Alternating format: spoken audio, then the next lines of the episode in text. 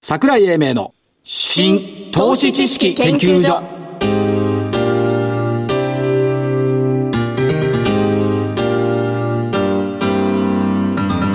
この番組は NPO 法人日本 IFA 協会の協力でお送りしますごきげんよう桜井英明です、はいこれいいねごきげんようっつうのもうね入りいいですね。なんか女子中学生になったみたいだよいやねいや、そうじゃなくえて。これがね、あのーシニアになってるんこでれすから入り直すか学習院とか白百合 そうそういうことではないと思いますけど、まあでもね、はいい言葉です。で全然女子中学生と似合わない正木さん、はいどうも IFA 協会副理事長の正木明夫さんです、はい、えーえーご一緒させていただきます。IFA 協会の正木です。よろしくお願いいたします。えー木曜日日経金株価はい。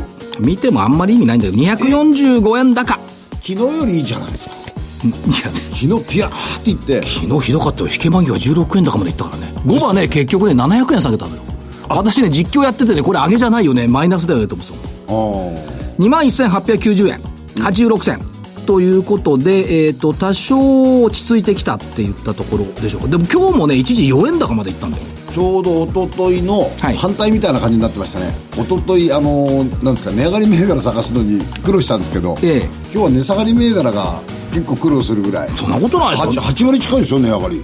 嘘ね本当ですよ。そう昨日じゃない今日今日値上がり銘柄数1485値下がり509で70何パーセント2714あ7割だねでえっ、と上げたのがファナック東京レクトン資生堂小松あ僕の好きなグループね下げて一番目だったのが 明治5日続落はいどっごめんかなさいんかどっかで聞いたような銘柄のような気もすどうる先に謝りますすいませんいやいやでソニーなんかが下げておりますけどもどどうなんですか業界の先輩として今回のこのはい教会の先輩またここでもってワクワクって言うとまた叱られるでしょうけどいやそれはそれはそうなんですけどいや思ったのはね、あのーまあアメリカどうなるか分かりませんけども今後2年間の予算方針これ合意したんでしょ合意しましたよこれおかしくないおかしいだからおかしいと思うんですけどあの桜井さん言ってたでしょえーっと昨日かなんかのところで、はいあの黒田さんが、えの発言があったじゃないええですか、ええあれの方がむしろ、あのー問題点っていうかいや黒田さんの発原言因はっていうか、あの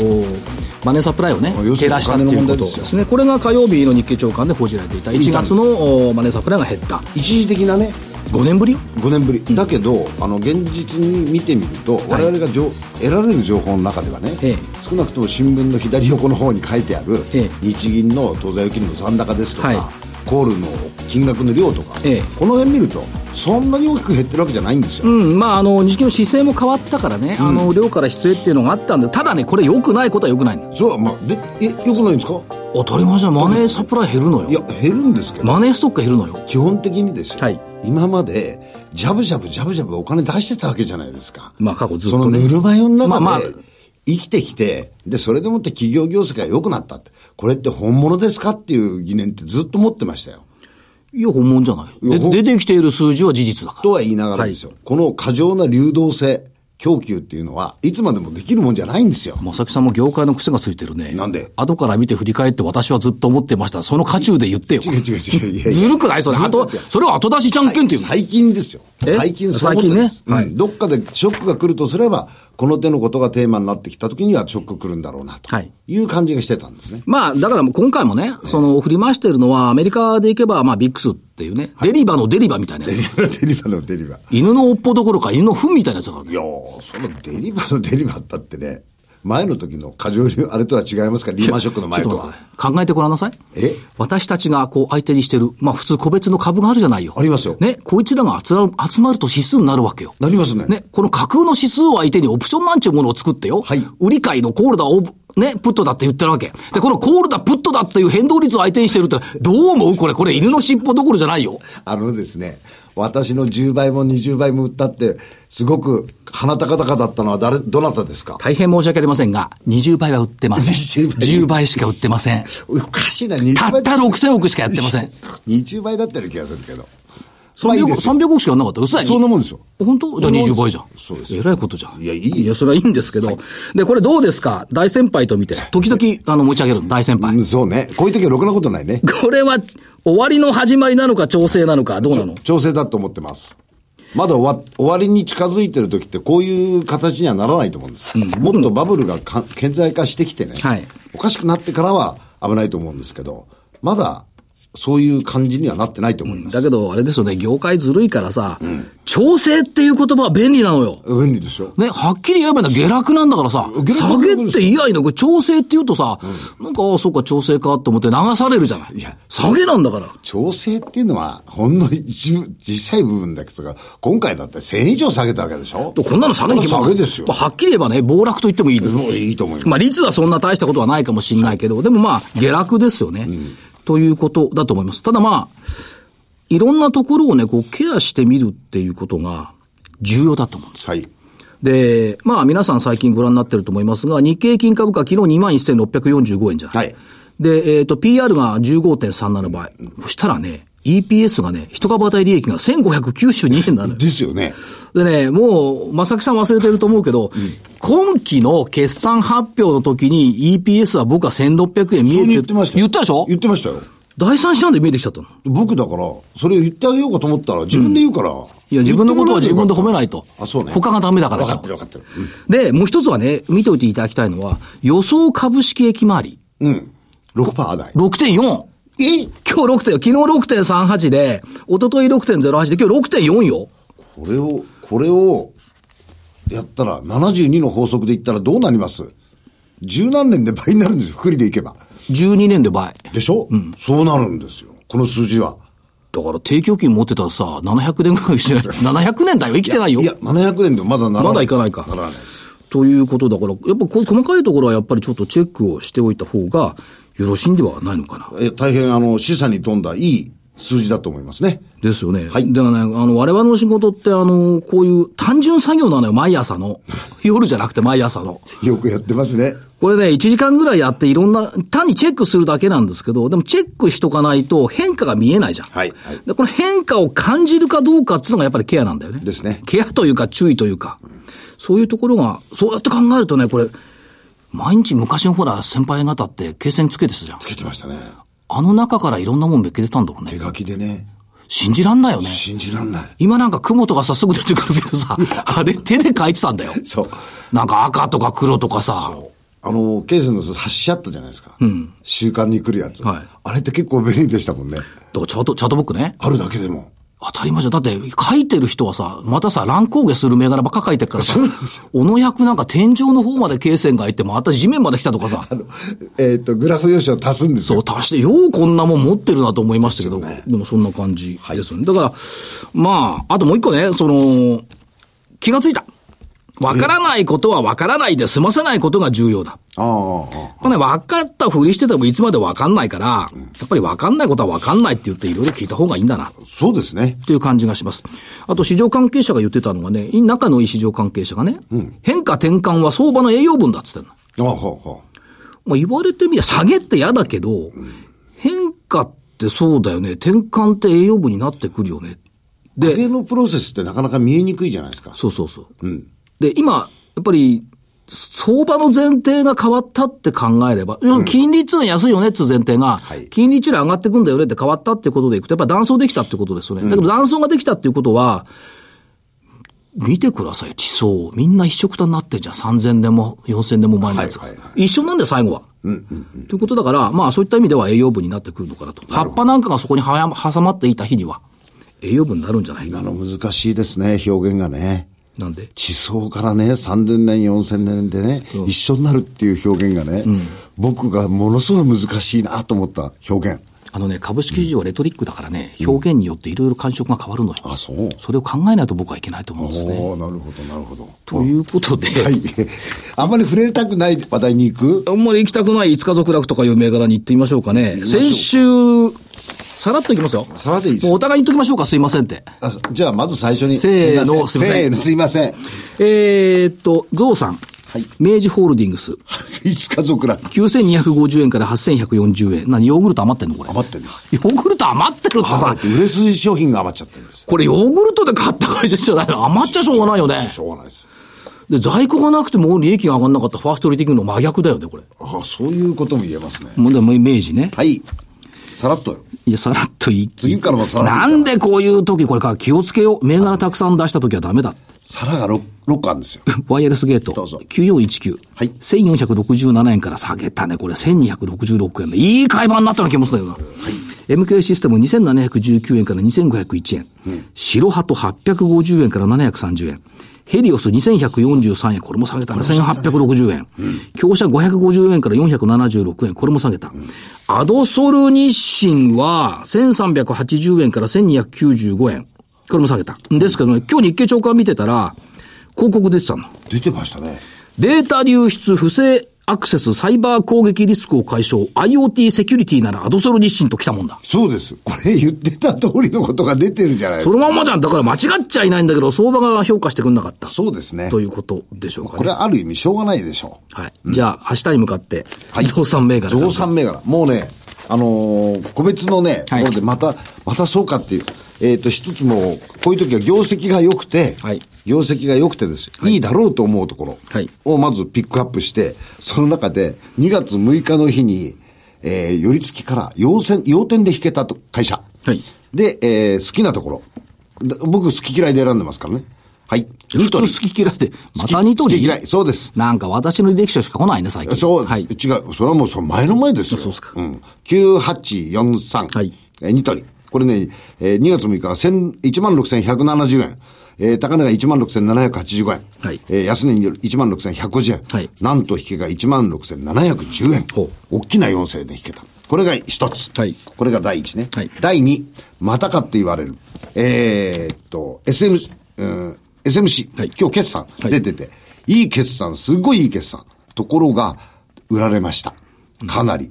今期のですね、売り上げ、この10 4月から12月までの売り上げで、売り上げ4390、えー、経営値でもって1573、えー利益でもって、ごえー、1531。それおっていう億円単位ねそう。はいにもかかわらず、前期ですよ。1年間で、売り上げは、あの、前期超えてないんですよ。4870なんで。ところが、経営値もですね、利益も、前期をもう超えちゃってるんです。す9ヶ月間で。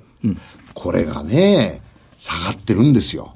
ちょうどいい会話ではないだろうかと思いまして、6273SMC。 SMC って何やってるかしらっけえ、これは、あの、シリンダーですとかね、はいあの、機械屋さんに納める、はい機械を作る会社に納める部品を提供してます。はい。そ非常に高収益です。そこそこを聞かないとわかんないからね。はい、高収益ですね。ははいはいい。じゃあ、二あつり。こういう時はね、アリさんはね、もうこれ以上よく悪くはならないだろうっていう銘柄でいこうか何個ですかな。うんこれから考える。あ、そう、わかりました。 1個目、7906。ヨネックス東証2部。ひどいよ、これ。 ひどいよってあれだけどさ。決算は悪いわ。決算悪かったですね。前期の決算悪いわ。でしたねということですけども、これ以上はもう悪くならないだろうと思うんですけども、昨日も今日も売られてますけど、今日一旦戻ったけど、まあ、あのー中長期見据えて販売体制構築、まあ、中国がね、ちょっと変更したっていうのはありますけども、ただ、まあ、ヨネックスはみんな知ってますけど、バドミントンとかね、ですよ。あの、最近テニスがいいの。ラケット。テニスラケットいいらしい。ーえっ、と、若手選全手。うん、全豪オープンとかね、あと、12歳のチョンヒョン、はい、はい。韓国の選手が使ってる。えっ、と、日本では大阪直美さん使ってる。チョンヒョン、ランキング58位ですけど、ジョコビッチ破って、準決勝進出した。はい。ということで、テニス、海外では売上比率、売上が36%ぐらい伸びてきてるっていうのと、ピョンチャンですよ。ピョンチャン、オリンピック。寒い寒いピョンチャン。はい。スノーボード。スノボー。これさ、えー、スノボって、これメダル取れんじゃないのあの、戸塚優斗選手。16歳。これスポンサーなんだよね。これね、すいません。私、見えなかったんですよ。ええこの Y のマークが。はい。あ、Y のマーク出てんですね。そうだワールドカップ初参戦、ハーフパイプの総合優勝。これだから、あのちょっと話題になるかなと思って、下はこっから振り込むやつもまだいるのかって気もしますけどで。も決算これ一時的なものだったでしょですね。ですけど、まあ数字、現実は悪いからね。まあそりゃそそうでれすをね。評価したって言ったところでしょうけど。もう一個。これもね、もう、売り叩かれてもういいんじゃないって。7238、あけぼの、ブレーキ。あれ黒字転換しませんでした、うんブレーキをね、取り上げると相場にブレーキかかるっていうのもありあるんだけど、自動車用ブレーキ飛行の大幅な小型化につながる技術開発をした。おで、摂氏800度、既存品より200、200度程度高い耐熱性を持つブレーキ摩擦材を用いると。そうすると、これ、摩擦材ちっちゃくしてもいいからって、これ面白いなと思ってうーん、なるほど。あけぼのブレーキね。はいもう一個。先週のゲスト4571丸番運輸。社長、わさび社長。そはう。アマゾ行ってみン。たいですねあの会社アマゾンを超えるんじゃないかと思ってるんですが、えー、丸番運輸、桃太郎便、犬年銘柄。はいということで、以上、3銘柄。 3銘柄さん。はい。いや、今日ね、ここに来る前にですね、ちょっと、えっ、と、この近くに引っ越してこられました。PCI ホールディングスさんに、はいちょっと寄ってきたんですよ。ええそうしましたらですね、今日、PCI さんが先週、えー前々回ぐらいかな、あのー原口社長お見えになった時に、はいアップガードの話してたじゃないでしすてか。た。これアップガーサイドのバーセキュリティ対策販売提携を、はいおパシフィックネットっていう、えー上場会社ですけどね、はいえー東証の一部、あ、東証ですけど、で、それを、そこと、えー提携したんですよ。はい。なんと、販売する方がストップ高しちゃってる。うん、提携した相手がね。相手が。で、まあ、PCI さんも、おおのずとこのアップガードが、はい販売チャンネルが増えてくれば、はいそれだけに効果出てくるだろうな、なるほとどいうことが期待できるかなと思明って治、ま明す。治成果みたくならなければいい。明治成果みたいにならないことを。えーな、コード番号何番もう一回言って。え、 3021東証2部ね。そうです。はい。はい。ということで、えー以上、今日の銘柄でした。でしたそれではこの後、本日のゲストのご登場です。はい。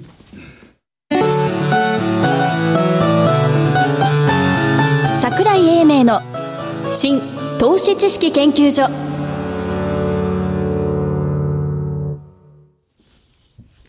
えー本日のゲストご紹介しましょう。株式会社、アイパートナーズフィナンシャル代表取締役、田中ジョージさんです。田中社長、よろしくお願いします。こんにちは。よろしくお願いします。まずは最初に、アイパートナーズ。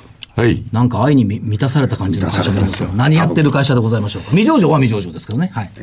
えーっと、まあ、弊社はですね、あの、はい事業としては金融商品仲介業という。仲介業、はい。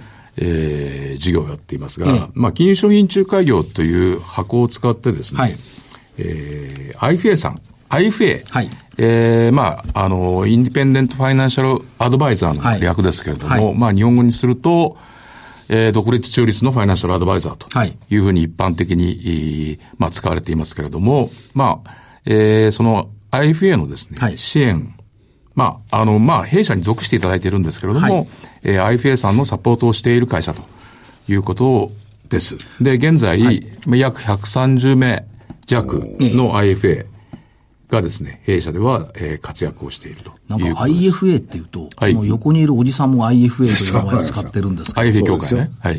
そうです。ど、どうなの、まさきさん。IFA っていうのあのーまあ、ある意味、あの、アメリカ、欧米で、あのーまあ、私の場合には、あの、元いたアメリカの会社、はいで、このインディペンデントフィナンシャルアドバイザーが、はい実際に活躍している姿を見てたんで、はい日本でもこういうふうな活躍の場が、証券の中にできたらいいなと、はい金融の中にできたらいいなという、まあ、希望を持ってた。はいで、えっ、と、2007年に、この IFA 協会っていうのを、はいえっ、と、三原理事長の下で、はいえー作って、で、今、こういうものを普及活動やってるんですけど、やっぱりあの、アメリカでもって、なんていうんですか、独立中立はいな立場で、やっぱり個々人のお目的に寄り添って、そのアドバイス、サポートするっていうのは、はいやっぱり相当、おなんていうんですか、こう、高い専門性が必要とされるんで、ええまあ、あの、一つのお金融のあるべき方向性としては、はいい、あいいかなと思って、やっております。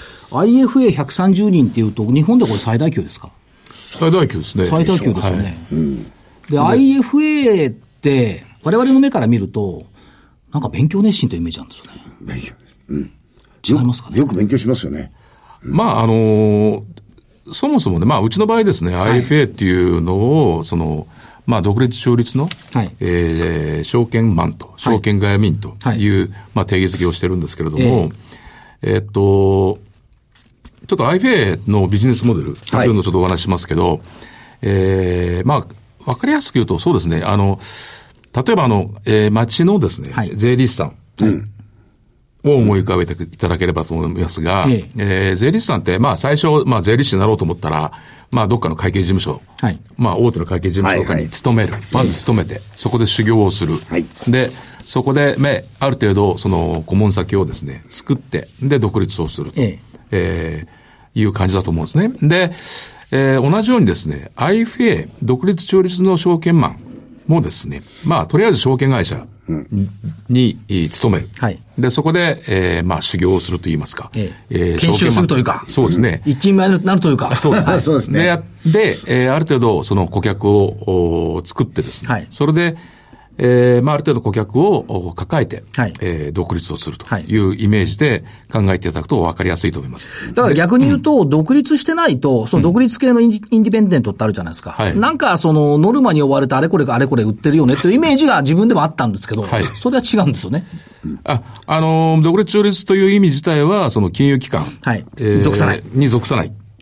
つまり属さないということは、しがらみを受けない。はいまあ簡単に言うと、ノルマとは、えーはいない、はいということなんで、ええーまあそういう立ち位置としてはね、はいお客様の立場に立って、えーアドバイスをせはできる立ち位置にあるわけなんですね。と同時に、えーっと、そうだな、まあ独立してるという意味においては、例えば開業医さん。はい。えー、介護士さんも、まあ、えーまあ、い医師の国家試験ですかね。国家資格を取って、はいとりあえずはまあ勤務医になったりされるわけなんだけども、その後開業されるじゃないですか。で、独立して開業医になるんだけども、開業医さん、もう流行ってる開業医さんと流行ってない開業医さんがあるわけですよ。で、流行ってる開業医さんって、えー、まずその、まあ、患者さんに聞くとですね、ええいや、腕がいい。まあ、腕がいい。ちゃんと見てくれ る。うん、ちゃんと見てくれる。それから丁寧だとかですね。目を見て話をしてくれる。そうだね。うん人間性がいいとかですね。ええまあそういう、まあ要素があるわけですね。はいで、それでその患者さんが患者さんを紹介する。はいあるいはまあーはあいはい口コミ等で、えー患者さんが増えていくとはいいうことで流行っていくんだな、だろうなと思います。ええで、IFA もですね、基本的に同じなんですね。ええ彼らの IFA としてやっていく、まあ、えービジネスモデルの基盤はい。自体は、お客さんからの信頼なんです。ええだから開業医さんなんかと一緒。はいで、信頼を得て、え、え、えお客さん、えー顧客の信頼を得た IFA さんはですね、IFA は、えーあいお客様から、えーお客様を紹介してもらう。はいあるいはまあ、まあ将来的にはですね、口コミで、ということもあるかもしれません。で、いうような形なので、もう、えー IFA のおビジネスモデルの経営、えー基盤、いわゆる経営基盤ですね。彼らの経営基盤は、もうお客様の信頼に尽きるわけなんですよ。はいですので、ただ単に金融機関から独立中立してノルマを受けないええだけではなくて、お客様からの信頼を得られない IFA は、IFA としてやっていけないんですよね。なるほど。廃業せざるを得ない。はい。なるほど。それは田中社長もね、その、最初から日本の大手証券入ったり、外資系証券入ったりして、まあ、あの、金融の主人公は金融機関だっていうのを多分見てきたと思うんですはいはいはね。これに対するアンチテーゼが、IFA、あるいは I パートナーズって考えているわけですよそういうことですそよういうことねで。すね。で、もう一つ今のお話の中にあった、その、顧客満足というか、顧客からの信頼がなければいけないっていう部分でいくと、僕は IFA って、寿司屋とかね、寿司屋。シェフみたいなもんだと思う。ほうほうほう。だって寿司屋だって、まあ築地ってね、いいマグロとかし仕入れてくるわけでしょまずね。だけど、味付けのところで負けたら、お客さんこんなまずいの食えっかよって言うじゃない。おっしゃる通り。つまり、どんなにいいものを仕入れても、味付けっていうのが必要じゃない。はいあるいは、その、フランス料理でもイタリア料理でもシェフっているじゃない。はい素材はみんな一緒ですよね。出てくるものははるかに明らかに違うわけですよね。トリュフ使いましたとかね、いい材料だけじゃなくってね。そこの味付けを多分 IFA っていうのは優れてできるのかなという気がするんですが、どうでしょうか。そうですね。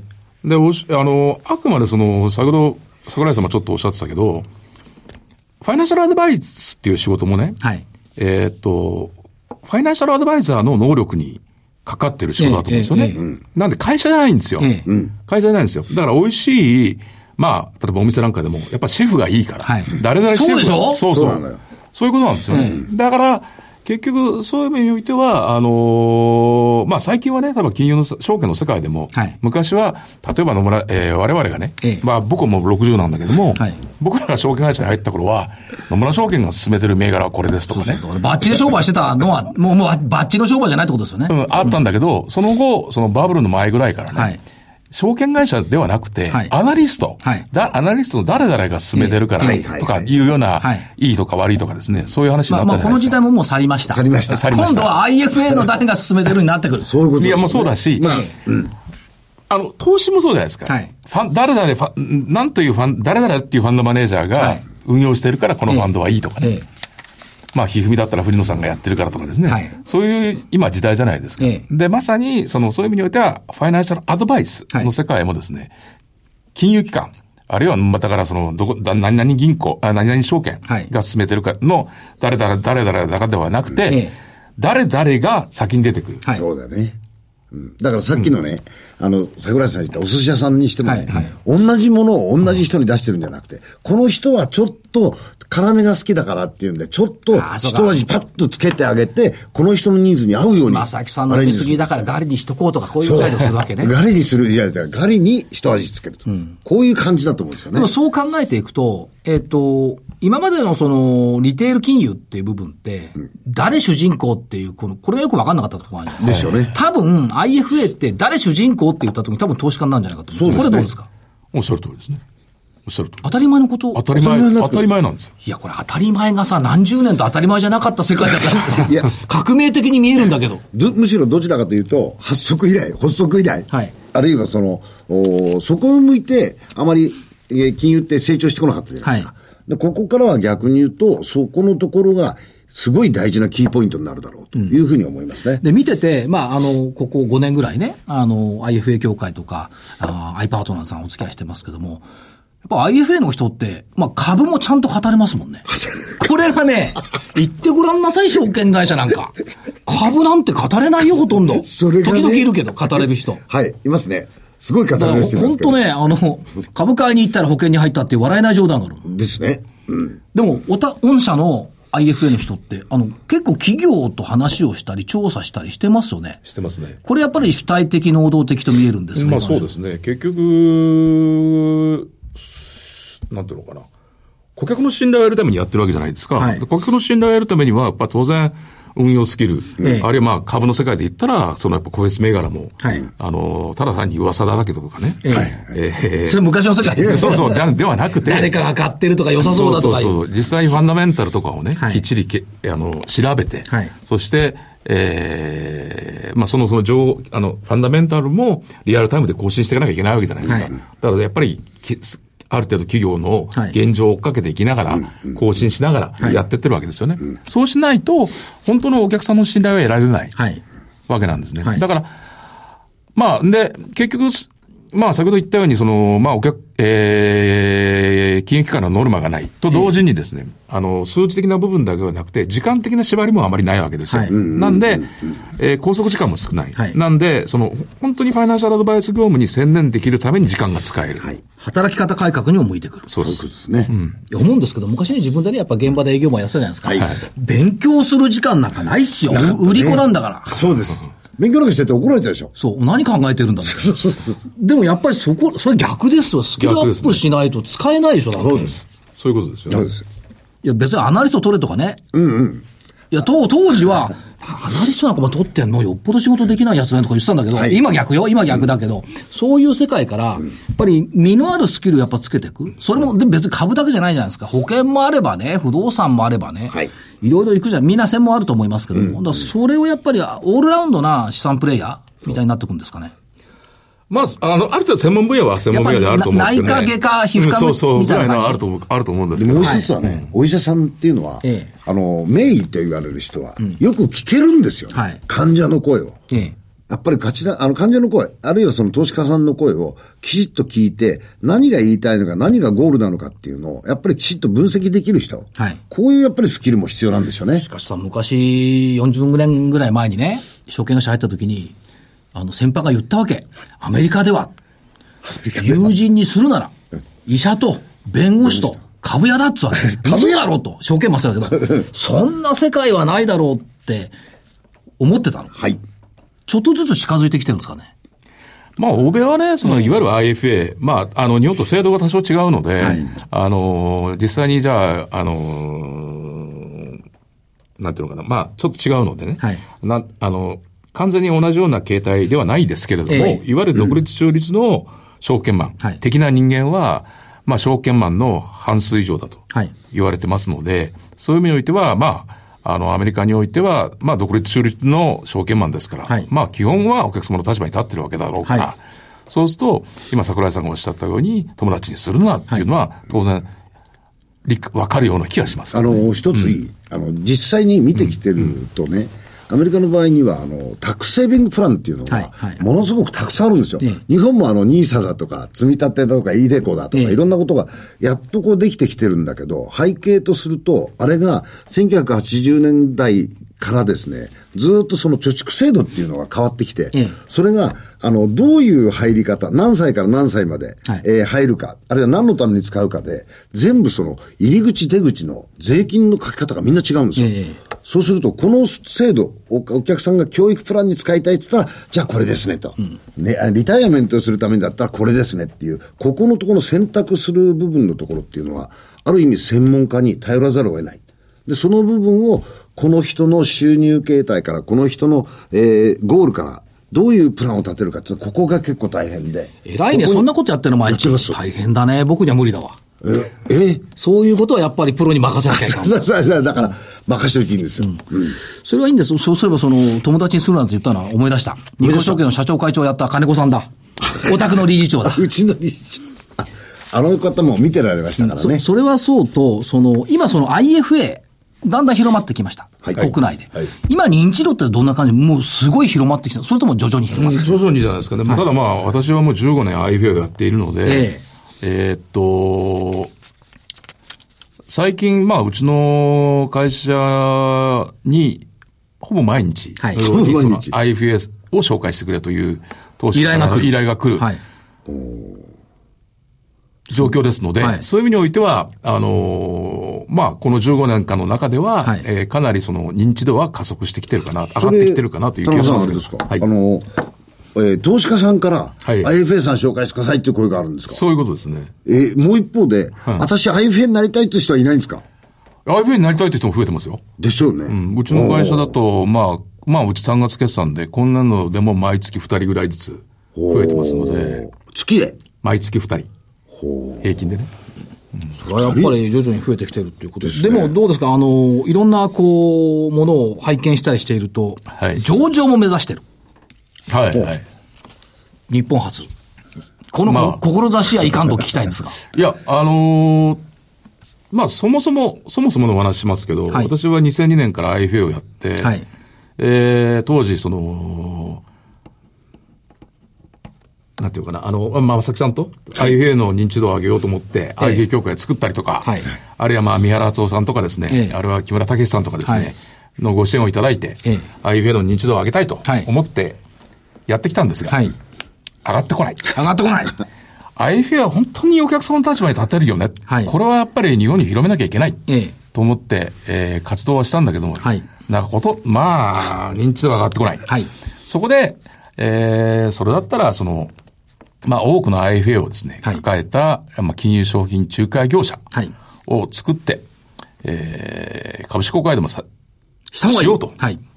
と思って2009年にはい今の会社を作ったわけです。はいはいで、まあ当初からですね、そのつもりでやってきたので、あのーまあ、ここに来て、あの、まあ、経営の方もですね、えええーなんとか順調な状況にありますので、ええ認知度も高まってきた。そうですね。はいで、2002あ2年後を目指し、2年後にですね、株式公開をしたいと、目標に、えー今現在準備を、に入っているということなんですね。で、なぜ公開するかと。まあ当然のことながら、まあ資金調達をする必要もあるかなと思うんですけど、一番の目的は、えー株式公開をすれば、投資家に IFA という人たちがひいるんだよ。はい。また証券マンにですね、IFA という働き方があるんだよ、ということをね、えーまあ、さらに知っていただけるはい。きっかけになるというか、なるほかなと思ってました。まあ、これからのお歩みということで、これは目指しているということそうですねですね。はいところで、i パートナーズってのは東京だけなんですか全国なんですかえーと、今、13店舗オフィスがありまして、はいえーまあ、主要都市、えー東京が今2店舗、横浜が1店舗、えー埼玉が浦和に1店舗、名古屋に1店舗、京都に1つ、で大阪に2つありますね。はい。なうんで、あと、ちょっとマイナーなところでは伊勢。別にマイナーじゃない。マイナーじゃない伊勢神宮あるじゃないです時か。々行きますもんね。あと、えっ、と、兵庫県の葛西っていうところにもあります、あ、ね。こっちはマイナーかもしれない。あと、さえっ、と、香川県の高松。はい。 はい。で、福岡。はい。全部で13店舗。 13点。で、今後西の方多いですね。西野西の方多いですね。で、まあ、今後、多分東京にももう1店舗、出す予定です。はい。ということで、まあ、日本地図を埋めていっていただきながら、日本のリテール金融あるいはその金融知識っていう部分を変えていこうとそうですねい。うことですね。まあ一番近くにいてくれるとありがたい存在になるのが AFA であればですね、ええやっぱり日本全国、津々浦々、いろいろとこう、店舗展開してほしいですね。なるほど。はい。 IFA がどんどん増えていって、はいえー、投資家が主人公になるっていう世界が築ければいいって感じ。そうですね。投資家が主人公であであって、まあ、うちの会社の、はいまあ理念的なもので申し上げると、投資家が一番上にいて、その下に IFA がいて、ええで、うちの会社は一番下にいるとはいいう感じなんですね。だから投資家が栄えていただいて、えで、IFA も栄えていただいて、その結果、うちも栄えているなるほどうちの会社も栄え栄えるというような IFA is サーバントみたいな感じそうですね。そうですねウィン、ウィン、ウィンです。ウィンウィンウィンね。わ、えかりました。えーっと、本日のゲスト、株式会社 i パートナーズフィナンシャル代表取締役、田中ジョージさんです。これから鹿児島行くとか忙しいとこ来てもらいます。あありりががととううごございざいましました。どうもありがとうございましありた。がとうございま失礼します。資産運用の目標設定は人それぞれにより異なります。個々の目標達成のために独立、中立な立場から専門性を生かしたアドバイスをするのが金融商品仲介業 IFA です。NPO 法人日本 IFA 協会は企業 IR 情報を資産運用に有効活用していただくため、協賛企業のご支援のもと、この番組に協力しております。た。桜井英明の新投資知識研究所。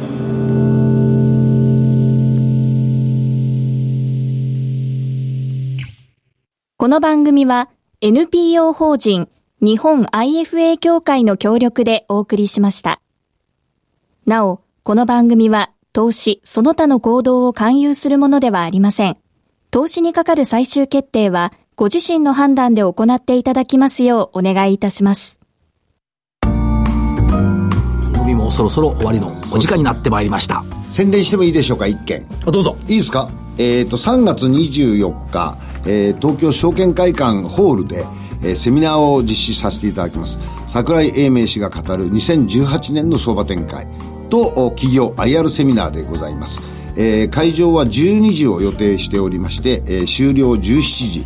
ご参加いただく企業さんは、えー PCI ホールディングさん、それからメディカルデータビジョンさん、それから夢新ホールディングさん、えーこの3社においでいただきたいと思ってます。そして特別講演として、えー今ちょっと話題になってます、うセキュリティ関係のお特別講演もやりたいというふうに思っておりますので、ぜひおいでください。お申し込みは日本 IFA 協会のホームページからお願いいたします。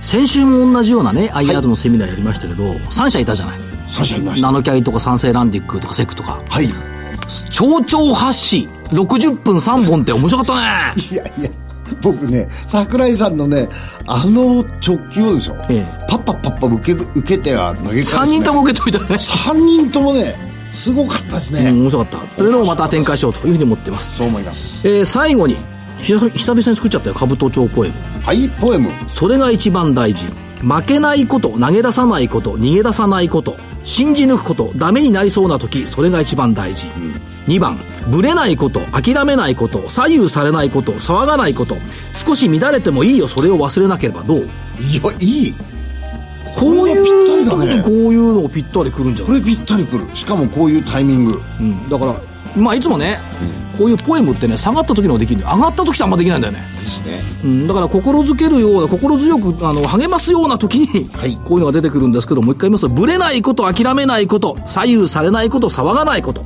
少し乱れてもいいよそれを忘れなければなるほどこれが何週間続くかな3週間日ぐらいで終わってくれるといいな多分あと数日で一応このところから消えると思います来週そのコメントを楽しみにしてます、はいそれでは来週のこの時間までごきげんよう失礼します